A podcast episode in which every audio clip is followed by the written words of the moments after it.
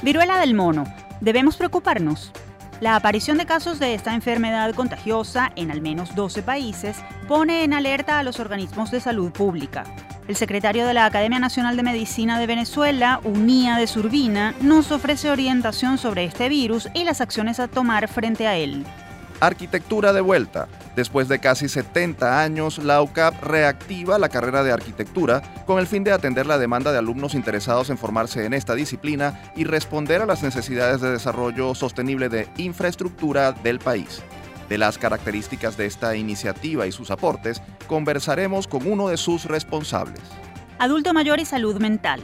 La crisis económica, social y hasta migratoria está aumentando casos de depresión, ansiedad y suicidio entre los ancianos. El director de posgrado de psicología de la UCAP nos hablará de este tema y de las acciones para proteger a esta población a propósito de un congreso sobre envejecimiento y salud organizado por la UCAP y la Universidad de Guanajuato. Por los jaguares y la conservación ambiental, bióloga de la Universidad del Zulia recibió premio Future for Nature otorgado en los Países Bajos para seguir desarrollando su proyecto de protección del jaguar en el Zulia y otras regiones del país, especie amenazada por la caza y la destrucción de su hábitat. Hablaremos con ella sobre su trabajo. Esta es la agenda de temas que traemos para esta edición. Les invitamos a quedarse con nosotros en Universate, las voces de la Universidad Venezolana.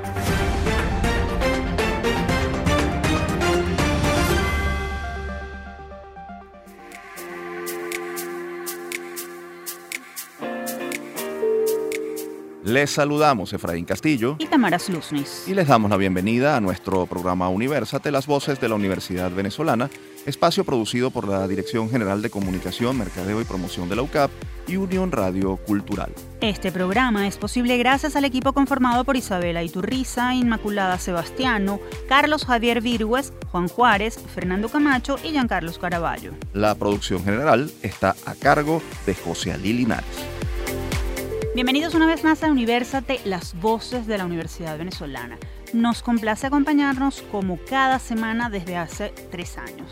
Hoy traemos un programa que muestra cómo la universidad sigue cumpliendo su labor formadora y de aporte al país. Además, traemos información de actualidad importante para la colectividad. Precisamente vamos a darle paso a nuestra primera entrevista dedicada a ofrecer orientación sobre un problema de salud pública que mantiene en alerta a la población. Vamos a escuchar. Lupa Universate. Cuando ni siquiera hemos dejado atrás la pandemia por COVID-19, otro virus, el de la viruela del mono, irrumpe en el contexto mundial. Se trata de una enfermedad viral y endémica muy común en algunos países africanos. Sin embargo, en pocos días, decenas de casos de viruela del mono han sido confirmados en al menos 12 países no africanos, incluidos Estados Unidos, Canadá y varias naciones de Europa. Recientemente, la Academia Nacional de Medicina emitió un comunicado en el que pide mantener la vigilancia epidemiológica sobre esta enfermedad. Precisamente para darnos más información sobre este virus y ofrecer orientación sobre lo que significa, nos acompaña vía telefónica el doctor Uníades Urbina. Él es médico cirujano y doctor en ciencias médicas por la Universidad del Zulia, individuo de número y secretario de la Academia Nacional de Medicina. Doctor, un gusto tenerlo en nuestro espacio. Bienvenido. Buenos días, Tamara Efraín. Muchísimas gracias por el contacto. Doctor, vamos a comenzar por algo muy básico. Explíquele, por favor, a la audiencia qué es la viruela del mono. La viruela del mono o realmente la viruela de los simios es una, un cuadro viral producido por un virus que desafortunadamente los pobres monos o los pobres simios tocaron la peor parte, porque realmente ellos son más víctimas que, que, victimarios, porque esto es un virus que se mantiene, esto es lo que se llama una zoonosis, es decir, que se mantiene entre un grupo de animales, sobre todo grandes roedores que viven en la selva, y bueno, este, estos animales al, ser, al tener contacto con los humanos, pues por supuesto hacen el salto del animal a la persona y como ustedes bien dijeron en la introducción, es un cuadro viral que se conoce desde la década, de los 70, que comenzó en la República del Congo, en el antiguo Zaire, y luego se hizo el primer, la primera siembra fuera de África, en los Estados Unidos, con una serie de animales que llevaron como mascotas exóticas y ahí comenzó la propagación. Pero realmente un cuadro viral, afortunadamente menos severo que la viruela que conocíamos de los humanos, pero no por eso hay que estar muy pendiente de, de su evolución. Precisamente, ¿cuáles son los signos y síntomas de esta enfermedad? ¿Cuándo habría que solicitar atención médica y por qué ocurrió esa, esa o por qué se cree que está ocurriendo esa propagación nuevamente? Sí, aparentemente eh, es, ciertamente llama mucho la atención que si bien es una enfermedad endémica en la región africana, ya tenemos 12 países con aproximadamente 300 pacientes ya que han presentado, aparentemente de un foco común que fue una reunión en España, que es el país actualmente que más casos tiene, y bueno, la sintomatología es malestar general, fiebre, a diferencia de la viruela mm, de humano que se radicó en la década de los 60, 70, produce los ganglios que se inflaman mucho luego viene un periodo como de acalmia, una acalmia que es dos, tres días, y luego vuelve a aparecer la sintomatología con erupción en la piel que va progresando de manchas a pápulas o ampollas hasta costra, y esa es la evolución más o menos de la enfermedad. ¿Cuándo buscar ayuda? Cuando usted sienta algo que no es normal que usted tenía, tiene que acudir a ayuda y sobre todo si, si tiene algún contacto con alguna persona que viene de esa zona o de España o de países donde esté presente la enfermedad actualmente. Doctor, ¿cuán grave es esta enfermedad desde el punto de vista de capacidad de contagio y qué posibilidades hay de que se convierta en epidemia?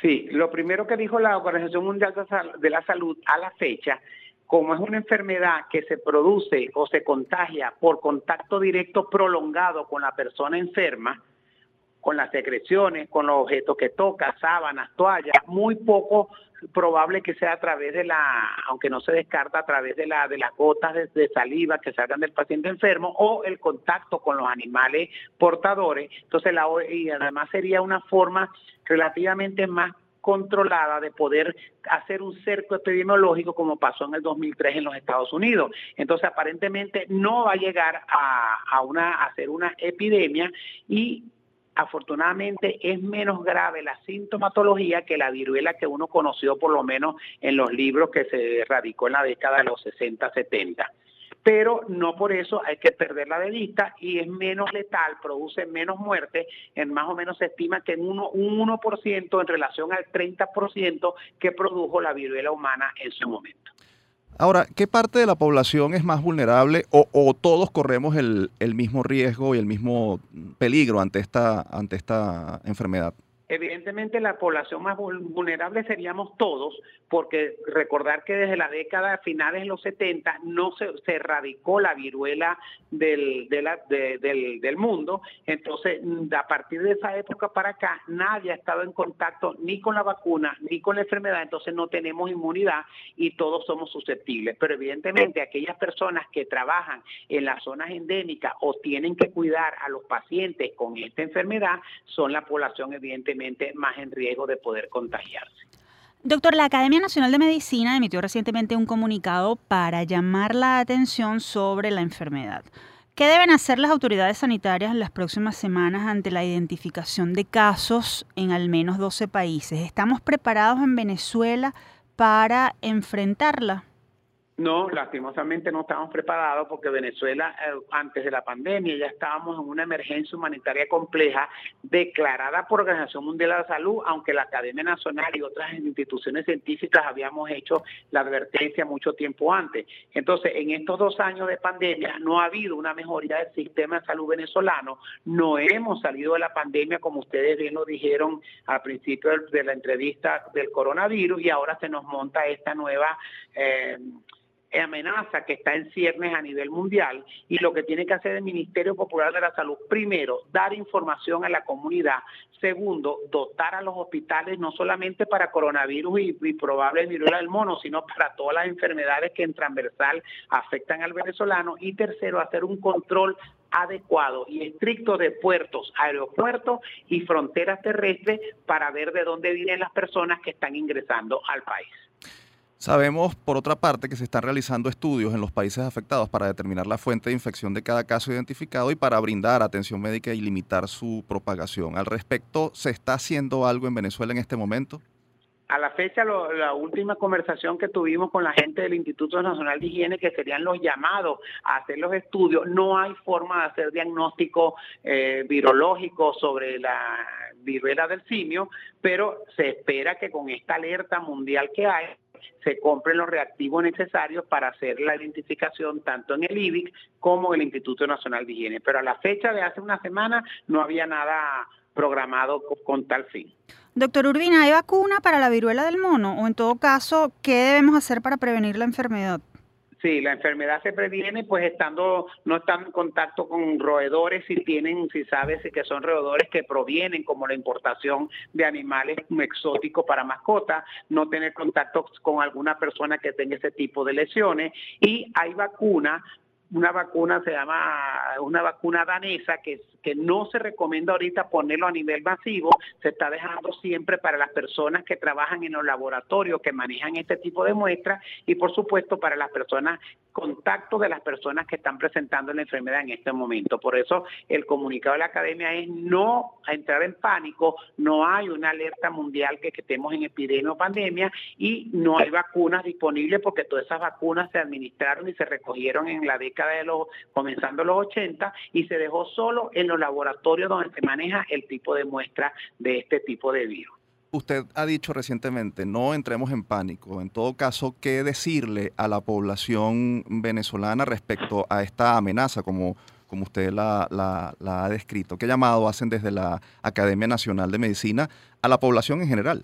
El mensaje es que para obtener información sobre esta viruela del simio, pues busquen páginas serias, Academia Nacional de Medicina, Sociedad de Pediatría, OMS, OPS, para que estén realmente claros, porque a mucha gente desafortunadamente utiliza estos momentos de alarma, de coronavirus, de una cantidad de cosas que están apareciendo para hacer noticias falsas y sembrar temor en la población. Entonces, la idea es mantenerse en contacto con el equipo médico, hospitales, su médico de confianza, y si va a buscar información por internet en páginas serias. Profesor, no queremos dejar de, eh, doctor, no queremos dejar de, culminar esta entrevista sin hacerle una pregunta respecto a la COVID, porque es importante. Hace poco el presidente de la Academia de Medicina señalaba que la pandemia estaba en proceso regresivo en Venezuela. ¿Es así? ¿Podemos decir de alguna manera que esa, es, esa, esa otra amenaza que, que, bastante nos hizo daño está en proceso de, salida o de regresión?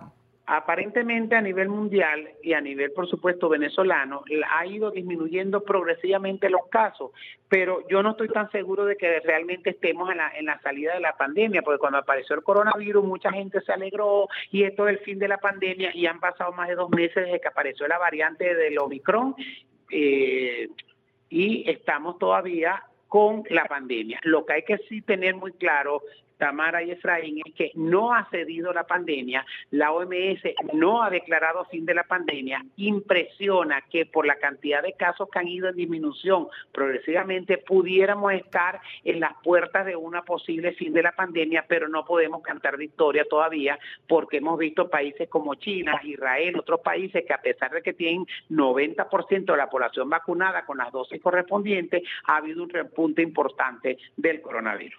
Doctor Urbina, muchísimas gracias por haber aceptado nuestra invitación. Muy, muy ilustrativo todo lo que nos ha comentado sobre la viruela del mono y ahora sobre la COVID-19. Muchísimas gracias a ustedes, siempre a la orden para estar en contacto con su audiencia. Teníamos en línea telefónica al doctor Uniades Urbina, secretario de la Academia Nacional de Medicina. Invitamos a los oyentes a consultar los boletines de la Academia siguiendo la cuenta arroba acamedve1 o la página www.anm.org.be. Nosotros continuamos con más de Universate, las voces de la Universidad Venezolana. Les recordamos que pueden encontrarnos como arroba Universate Radio en Twitter, Facebook e Instagram. También pueden seguir la transmisión en vivo en www.mundour.com. Para ello, solo deben buscar la pestaña Radio en vivo y darle clic a Unión Radio 90.3. Ahora es momento de recibir al universitario de la semana. ¿Quieren saber de quién se trata? Pues presten mucha atención. El Universitario de la Semana. La bióloga venezolana María Fernanda Puerto Carrillo recibió en Argen, Países Bajos, el premio Future for Nature 2020 por sus trabajos de investigación sobre la situación de los jaguares en el sur del estado Zulia. Durante los últimos 12 años, la investigadora ha estado completamente comprometida con la protección de estos felinos que están bajo una inmensa presión debido a la caza ilegal por represalia y la destrucción de su hábitat. Pero dejemos que sea ella quien nos cuente más detalles sobre su trayectoria en pro de la conservación de nuestra fauna. Les decimos previamente que María Fernanda Puerto Carrillo es bióloga, estudiante de la maestría de Ecología en el Instituto Venezolano de Investigaciones Científicas IBIC y directora de la ONG Proyecto Cebrava. Bienvenida a Universate, es un gusto tenerla con nosotros. Un placer saludarlos. Gracias por la invitación.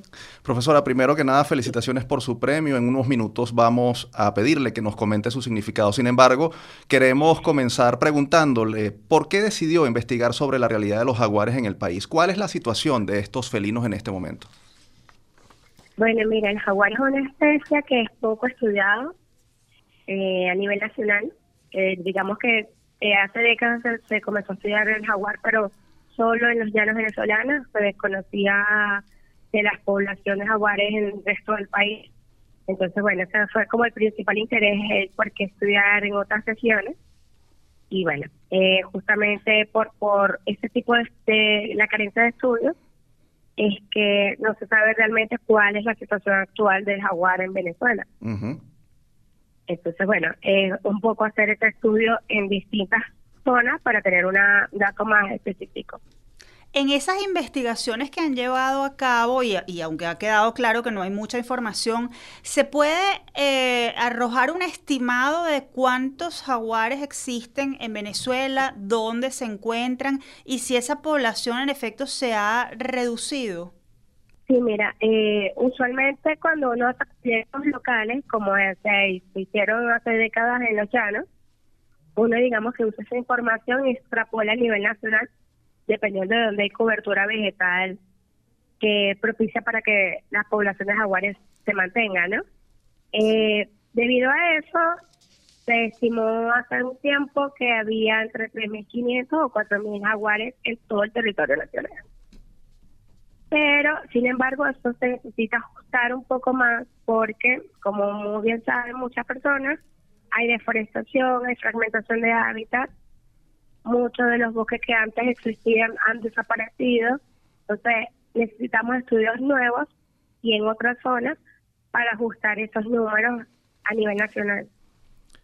¿A qué condiciones están siendo sometidos eh, estos animales? ¿Qué está pasando con su hábitat? Usted nos hablaba de deforestación, pero ¿hay algunos otros elementos que nos pueda describir respecto a la realidad de, de, los ecosistemas en donde, donde habitan estos, estos animales? ¿Qué está pasando con su hábitat? ¿Qué los amenaza en este momento? Sí, bueno, mira, hay varias amenazas que llevan, por lo menos el, jaguar está catalogado como una especie vulnerable a la extinción en Venezuela.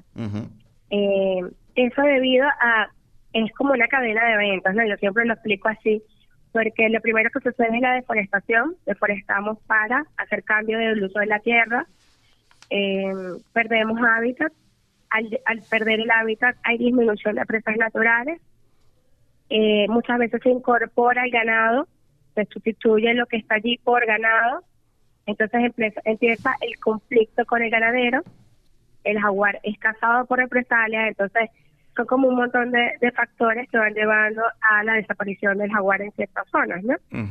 Entonces, esas son las, las, cosas que lo llevan a desaparecer de áreas. Eh, y actualmente hay una alerta a nivel internacional.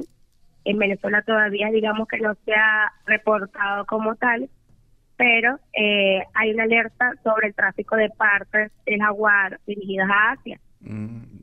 Eh, eso también ha alertado a los países de Latinoamérica, porque bueno, ya se, ya, se ha encontrado ese problema en varios países y no creemos que Venezuela esté libre de eso. Claro. O sea, creemos que sí puede estar sucediendo, pero bueno, no tenemos datos específicos todavía. El Observatorio de Derechos Humanos Ambientales lo que sí alertaba era sobre la reducción de la diversidad biológica en Venezuela. En este sentido, ¿cuál es la importancia ecológica de los jaguares y por qué hay que preservar esta especie?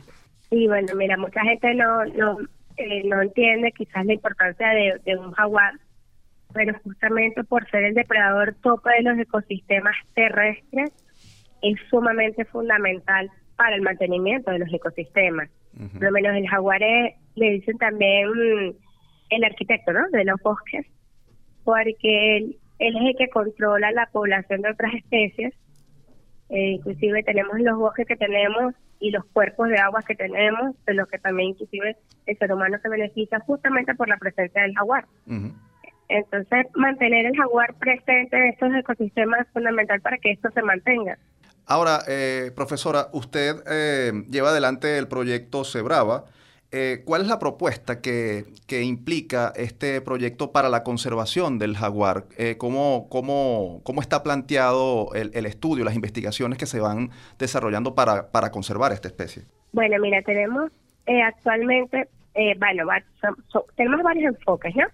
Uno es hacer, por supuesto, investigación, que la investigación es lo que nos arroja la densidad poblacional, la amenaza, toda esa información que necesitamos para poder hacer conservación. Ya nosotros no solamente estamos trabajando en Sur del Lago, sino que ya tenemos un proyecto en Amazonas y otra de las cosas que estamos haciendo es trabajar el tema de conflictos minimizar el problema de depredación del jaguar sobre animales de cría para que el jaguar no, no lo capen. Es otra de las cosas que estamos tratando de abordar con proyectos de Brava. Y también la parte de educación.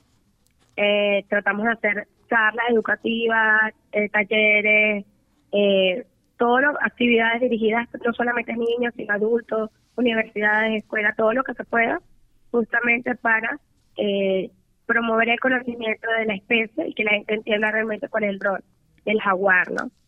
María Fernanda. Sí, sí. sí, no, tranquila, dime. ¿En qué consiste el premio que le acaba de ser otorgado y que representa para la conservación de la fauna? Eh, es un premio que se otorga anualmente desde el año 2008 en Países Bajos por la organización Nature Foundation. Ellos escogen a nivel mundial anualmente tres personas, tres jóvenes, eh, que digamos que en sus países o en, sitios donde trabajen, em, hagan, digamos, propuestas distintas eh, o relevantes para la conservación de una especie. En este momento, en este año que ganamos, que fue 2020, en lo que pasó por la pandemia no se pudo hacer la, la, la ceremonia física, eh, aplicaron 120 personas y de esas 120 personas, 20 personas ganamos tres. Entonces, bueno, va enfocado a, estrategias nuevas de conservación, a enfoques nuevos, em, digamos que la creatividad que tengan las personas para conservación eh, sobre una especie en particular, ecosistema, planta, ya sea planta, animal, lo que sea. Pero va enfocado aquí y nosotros nos sentimos muy orgullosos como venezolanos y como universitarios de, esa, eh, de ese galardón que te ha sido otorgado. María Fernanda, se nos agotó el tiempo y desde Universate te enviamos nuestras felicitaciones y agradecimiento por acompañarnos. Muchas gracias a todos y bueno, eh, un premio para todo el país. Así es. Teníamos en línea a María Fernanda Puerto Carrillo, directora de la ONG de Proyecto Cebrava y ganadora del premio Future for Nature 2020, otorgado por la fundación del mismo nombre en los Países Bajos. Si quieren saber más de su trabajo, pueden seguir la cuenta arroba Proyecto Cebrava en Twitter. Con esto nos vamos a la pausa. Al regreso seguimos con mucho más de Universate, las voces de la Universidad Venezolana.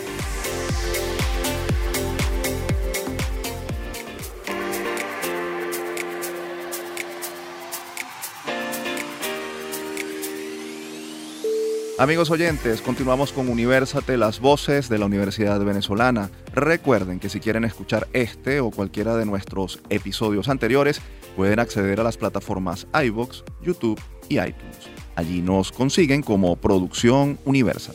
Ahora hablaremos sobre un congreso en el que diversos expertos de Venezuela, México y otros países hispanos disertarán sobre envejecimiento y bienestar.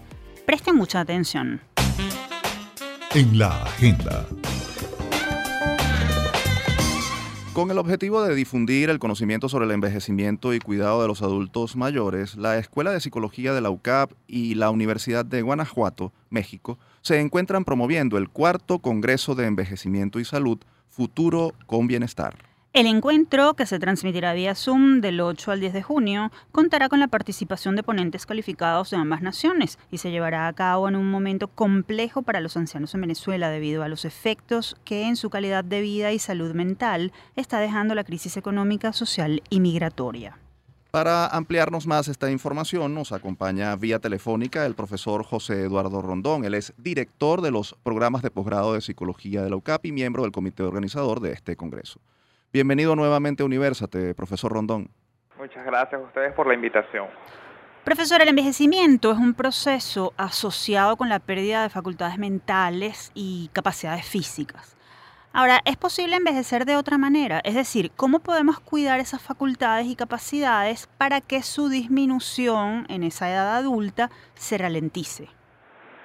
Este, claro que sí, por supuesto que se puede hacer y yo creo que el trabajo que está haciendo la psicología y las neurociencias es en pro a cambiar esa, ese concepto de, de envejecimiento como sinónimo de deterioro y enfermedad por un envejecimiento saludable, tal como lo propone la Organización Panamericana de la Salud. Es decir, es ver el envejecimiento como ese proceso continuo de optimización de las oportunidades para mantener la salud física y mental, la independencia, la funcionalidad a lo largo del siglo, del siglo vital. Ahora, ¿qué cuidados deben, mm, demandan los adultos mayores y qué deben incluir en su cotidianidad para mantenerse activos, lúcidos y sanos y en bienestar, tal cual como usted lo, ha comentado recientemente? El propósito es siempre este, mantener la funcionalidad. Funcionalidad como sinónimo de independencia. Entonces cualquier actividad que eh, requiera el uso de las facultades físicas y cognitivas eh, son actividades que se recomiendan realizar para mantener las mismas. Por ejemplo, en entre actividades cognitivas, este, realizar tareas como, por ejemplo, eh, sí, sudoku, rompecabezas, ¿sabes? Estimulación cognitiva en esa parte. Seguir haciendo el mercado, no llevar lista para tratar de recordar eh, los alimentos que se deben comprar, hacer ejercicios, caminar para mantener las funciones físicas y no confundir la sobreprotección que le podemos tener a nuestros familiares o adultos mayores queridos con este con el apoyo. Son dos cosas diferentes. Hay que apoyar, pero dejar siempre que ellos sean independientes en todas sus áreas. Profesor, hablemos del caso venezolano. ¿Cuál es la condición de los adultos mayores en nuestro país? ¿Con qué cuentan y cuáles son sus principales carencias?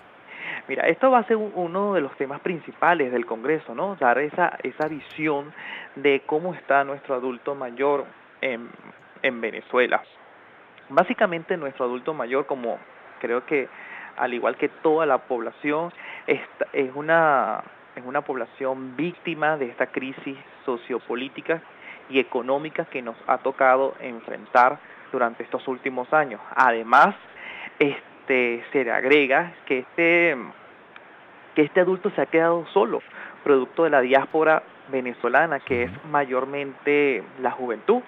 Entonces, claro, han dejado a los abuelos, a los padres solos, y aparte de enfrentar esta crisis que tenemos, la afrontan de una manera eh, sí, sin apoyo, porque ya estos familiares, estos hijos se han ido. Ahora bien, eh, eh, haciendo mención a eso que usted comenta precisamente, lo de la diáspora, en todo caso, ¿qué le debe brindar el entorno familiar y el ambiente cercano o, los o, el círculo cercano a un adulto mayor para que éste pueda envejecer de la mejor manera posible, tomando en consideración lo que mencionaba ya de la carencia que existe por la diáspora, debido a la diáspora? Mira, la meta es proporcionar entornos saludables. ¿sí? Un entorno saludable propiciará un ciudadano, en este caso un adulto mayor saludable. Por ende, bueno, hay cosas que no están bajo nuestro control, pero yo creo que ese apoyo emocional especialmente que le podemos proporcionar a nuestros abuelos y a nuestras abuelas es fundamental para conservar su salud mental. Además de, eh, bueno, de todo el apoyo económico y material que se le puede otorgar para mejorar su calidad de vida en estas condiciones. Si hablamos de políticas públicas, ¿cuáles deberían emprenderse para atender al adulto mayor en nuestro país? ¿Cuál debería ser la prioridad en pro de su salud mental y su bienestar? Mira, uno de, la, de las quejas o del malestar eh, predominante en, en, nuestro adulto mayor es el tema de la pensión, por ejemplo. Sí, que la pensión no alcanza para cubrir sus necesidades básicas. Entonces yo creo que esa política pública para este aumentar e, ese salario que bien merecido tienen nuestros abuelos sería fundamental. Además de crear, como bien dije, en la anterior idea, entorno saludable, propicio para compartir espacios con otros abuelos y así aumentar ese apoyo social que es vital en, esta, en este ciclo vital. Continuando con, con, esta idea, eh, profesor Rondón, ¿qué papel deben jugar eh, las asociaciones, mm, las organizaciones no gubernamentales, las instituciones de la sociedad civil para eh, poder contribuir con esto, tomando en cuenta que, bueno, eh, estamos en una situación de crisis eh, y, muchas veces el Estado está ausente eh, de políticas o, no genera las políticas públicas. ¿Qué papel debe entonces jugar la sociedad civil para llenar ese vacío y contribuir a minimizar las consecuencias de la crisis en la población? Mira, yo creo que nosotros estamos llamados a brindar y diseñar espacios saludables para que este adulto mayor se incorpore y poder desarrollar todas sus potencialidades. Por ejemplo, en el caso de las universidades, estamos llamados a formar, en este caso, psicólogos o cualquier agente de cambio relacionado con el tema que cambie esa connotación de deterioro, de enfermedad que puede tener el envejecimiento por una connotación un poco más optimista, una connotación saludable, es decir, que el adulto mayor puede ser funcional, independiente, saludable como una persona en, otro grupo etario. Evidentemente hay una hay un desgaste de la biología, pero ese desgaste de la biología no debe ser sinónimo de la dependencia, de la enfermedad y de la carencia, que es el propósito de este Congreso, cambiar esa connotación. Precisamente en relación con el cuarto Congreso de Envejecimiento y Salud, Futuro con Bienestar, que se realizará del 8 al 10 de junio y que organiza la UCAB, ¿en qué consistirá y quiénes podrán participar? Bueno, los ponentes son expertos principalmente de nuestro país y de México en el tema de envejecimiento, ¿sí? tanto psicólogos como psiquiatras, este, agentes de cambio social, entre otros, que han tenido trayectoria en el tema y este, se pueden inscribir o participar cualquier persona que esté interesada en el tema. Entonces yo creo que esta es una de las bondades de, de este Congreso que puede llegar a cualquier público y por ende totalmente gratuito. Profesor Rondón, le agradecemos muchísimo la información que nos ha aportado y por supuesto les deseamos muchísimo éxito en este cuarto Congreso de Envejecimiento y Salud que está organizando la Escuela de Psicología de la UCAP en alianza con la Universidad de Guanajuato. Muchas gracias por aceptar nuestra invitación. Gracias a ustedes por la invitación. Un abrazo. Ustedes escuchaban al profesor José Eduardo Rondón, director de los programas de posgrado de Psicología de la UCAP e investigador docente del Instituto de Psicología de la UCB. Si desean más información sobre el cuarto Congreso de Envejecimiento, Salud y Bienestar, pueden seguir la cuenta arroba psicología UCAP en Instagram. Desde SOS Telemedicina de la Facultad de Medicina de la Universidad Central de Venezuela, les presentamos Un Minuto de Salud. La doctora Isabel Carreira, médico psiquiatra, nos habla sobre la depresión. La depresión eh, es distinta de la tristeza y eso hay que tenerlo siempre muy presente. Estar triste es normal, la tristeza es una respuesta natural pero la depresión es una enfermedad. Por supuesto, como una enfermedad se acompaña de síntomas muy característicos. Las personas que tienen una depresión tienen un estado de ánimo triste la mayor parte del tiempo, lloran con facilidad, están muy susceptibles. La tristeza o la depresión se pueden expresar a través del mal humor, de la irritabilidad, de la falta de tolerancia. Puede haber pérdida del apetito, puede haber por el contrario aumento del apetito, como para sentirme mejor, como una satisfacción inmediata. Eso se acompaña, por lo tanto, de pérdida o aumento del peso y generalmente los trastornos del sueño también forman parte de este trastorno. Esto fue Un Minuto de Salud. Visítanos en sostelemedicina.ucb.be.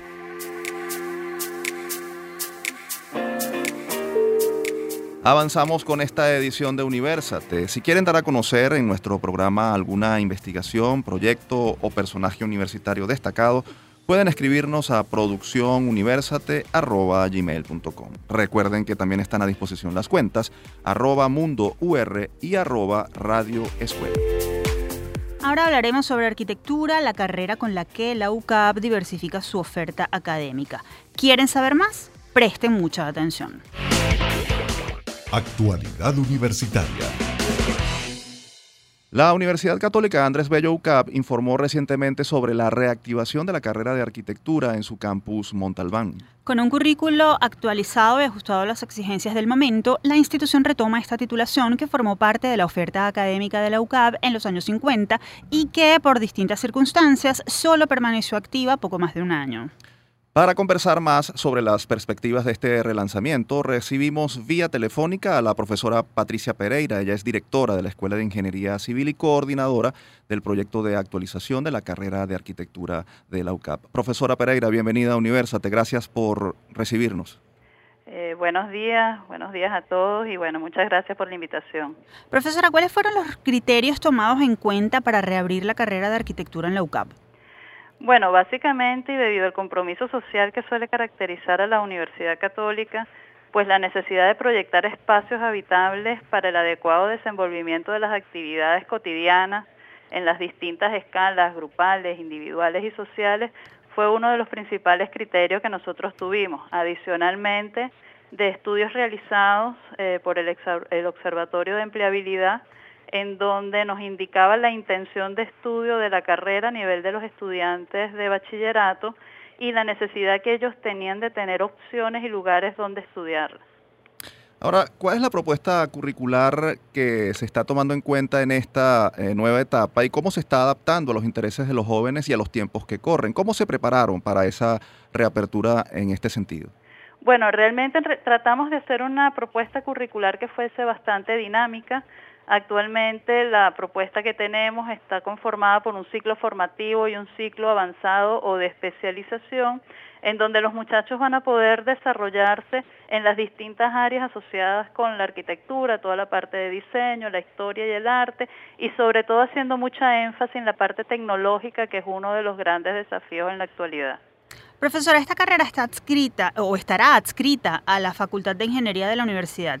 ¿Cómo se articulará la formación de los futuros arquitectos con otras disciplinas como la ingeniería civil, por ejemplo? Bueno, eh, la ingeniería civil y los arquitectos como y la arquitectura como tal, pues vamos siempre eh, unidos de la mano, ¿no? Realmente en nuestro en esta malla curricular una de las fortalezas que tiene es la parte de la interdisciplinaridad y tenemos de las 64 asignaturas que están planteadas, hay 18, lo cual representa un 30% de la malla curricular, que son asignaturas compartidas, ya sea con ingeniería civil o cualquier otra eh, ingeniería adscrita a, la facultad, lo cual le da esa interdisciplinaridad que requiere actualmente eh, todo profesional. Eh, es importante preguntarle esto, profesora, ¿cuáles son los desafíos de los profesionales de la arquitectura en los tiempos que corren para Venezuela y, cómo espera la UCAP contribuir con ese, con el cumplimiento de ese, de esos desafíos? Bueno, este, uno de los principales desafíos para los de, los arquitectos y los profesionales del presente y del futuro es adaptarse sobre todo a toda la realidad cambiante que nosotros tenemos, ¿no? Estar a la altura de estos nuevos tiempos, a las nuevas formas de trabajo, las nuevas tecnologías, los nuevos campos de interés dentro de este mundo que nosotros estamos, no solamente pensando en Venezuela, sino también internacional, y sobre todo las demandas sociales y las nuevas eh, oportunidades que tiene el ejercicio de esta profesión, porque la carrera de arquitectura pues da para mucho, pues no solamente es el arquitecto tradicional que solemos conocer, sino que también pueden salir de aquí este, algunas otras salidas intermedias que a futuro pues se estarán planificando. Profesora, ¿cómo se desarrollará la oferta académica? Eh, es decir, ¿abrirán solo primer semestre y de allí en adelante se desarrollará la carrera o habrá posibilidades de que estudiantes más avanzados en otras universidades puedan continuar sus estudios en la UCAP? Este, actualmente tenemos pensado la apertura del primer semestre, ya que nosotros debemos garantizar la prosecución de los estudiantes, pero no hemos descartado el, el, aceptar traslados externos o internos, porque pueden darse cualquiera de los dos casos, y para ello, pues estas personas deben realizar su solicitud de traslado para que se pueda hacer una evaluación y ver también este, en qué nivel podrían estar quedando y ver si eso contribuye con la prosecución de los mismos. O sea, no está descartado eh, la opción de aceptar mm, eh, estudiantes que ya se encuentren en otras universidades eh, realizando la, la carrera de arquitectura. Profesora, ¿qué significa esta reapertura para la universidad y qué expectativas tienen ustedes en relación con los interesados en cursarla? Bueno, este, para nosotros eh, tenemos, bueno, muchas expectativas, ¿no? Ya que, como digo, viene a complementar una oferta académica que, que ya teníamos y que es necesaria. Y bueno, y queremos que estos profesionales que, que estemos formando aquí se formen integralmente, que interactúen con su entorno y que sobre todo se hagan alianzas con todas estas carreras que entre una cosa y otra pues aportan al desarrollo de cada uno de ellos. Una de las cosas que leíamos en, una de las notas informativas sobre la apertura, la reapertura de la, de la Escuela de Arquitectura, es que en el proyecto participaron eh, eh, arquitectos y docentes de, escuelas de arquitectura de otras universidades como la UCB, eh, la Simón Bolívar y la Universidad José María Vargas. ¿En qué consistió ese trabajo conjunto con ellos y, qué aporte le da a este, a este proyecto? Bueno, realmente el proyecto, eh, a pesar de que yo, soy la coordinadora, pero el proyecto realmente nace eh, de, estos arquitectos, un conjunto de arquitectos que eh, generaron esta propuesta y que adicionalmente ellos tenían asesoría de expertos como comentaste, de estas distintas universidades para poder eh, desarrollar el perfil del arquitecto que quería la UCAP. Entonces es una carrera hecha por arquitectos para arquitectos. Finalmente, profesora, ¿qué deben hacer los interesados en cursar esta titulación? ¿Nos podría, por favor, informar qué procedimientos deben seguir para, bueno, para, para, para si desean aspirar para prepararse para la prueba de conocimiento, ¿dónde pueden conseguir esa información? Perfecto, mira, es muy sencillo. Lo único que tienen que hacer es entrar en la página web de la Universidad Católica, ubicarse en Secretaría en Servicios y ubicar ahí la preinscripción de pregrado. En la preinscripción de pregrado tienen el paso a paso a seguir, incluso pueden revisar el, plan de estudio de la, de la carrera que se está ofertando y realizan su inscripción tal cual como tienen indicado. Tienen hasta el 17 de junio para realizar esta preinscripción, ya que el 23 o el 25, si mal no me acuerdo, es la, la prueba, el 25, perdón, es la prueba de admisión de, de, los, de los estudiantes. Es muy sencillo. De todas maneras, si tienen cualquier duda, pueden también enviar un correo electrónico al correo de esc de escuela y bueno, y cuando tengamos la oportunidad, pues le responderemos este, sus dudas. Profesora Pereira, muchas gracias por haber aceptado nuestra invitación. Le deseamos mucho éxito en la reapertura de arquitectura en la UCAP. Vale, muchas gracias a ustedes. Escuchábamos a la profesora Patricia Pereira, ella es directora de la Escuela de Ingeniería Civil y coordinadora del proyecto de actualización de la carrera de arquitectura de la UCAP. Ella ya lo dijo, se lo repetimos nosotros. Si desean más información, pueden escribir al correo esc.arquitectura.ucap.edu.ve o seguir las cuentas en redes sociales arroba ingenieriaucap-bajo. Momento de despedirnos, no sin antes compartir nuestra acostumbrada frase de la semana. Trabajar en Caracas no es fácil ya que el entorno es por lo general hostil. Las normas a veces no son claras y pasado un tiempo, un edificio, aunque se haya construido dentro de los límites de las ordenanzas, tiende a ser afectado y alterado, lo que termina produciendo ese caos al que lamentablemente nos tenemos que acostumbrar cada arquitecto por su lado tiene que poner lo mejor de sí y tomar conciencia de la necesidad de ser una especie de guardián de la ciudad en aras de dejar espacios más vivibles para las generaciones futuras. Lo dijo Salina Ventata, arquitecta venezolana con más de 60 años de experiencia. Egresada de la UCB en 1961 y Premio Nacional de Arquitectura 1995, tiene en su haber el diseño de más de 50 edificaciones y proyectos urbanos que incluyen el Centro Lido y el Complejo Habitacional Juan Pablo II, además de desarrollos hoteleros en Colombia y en Estados Unidos.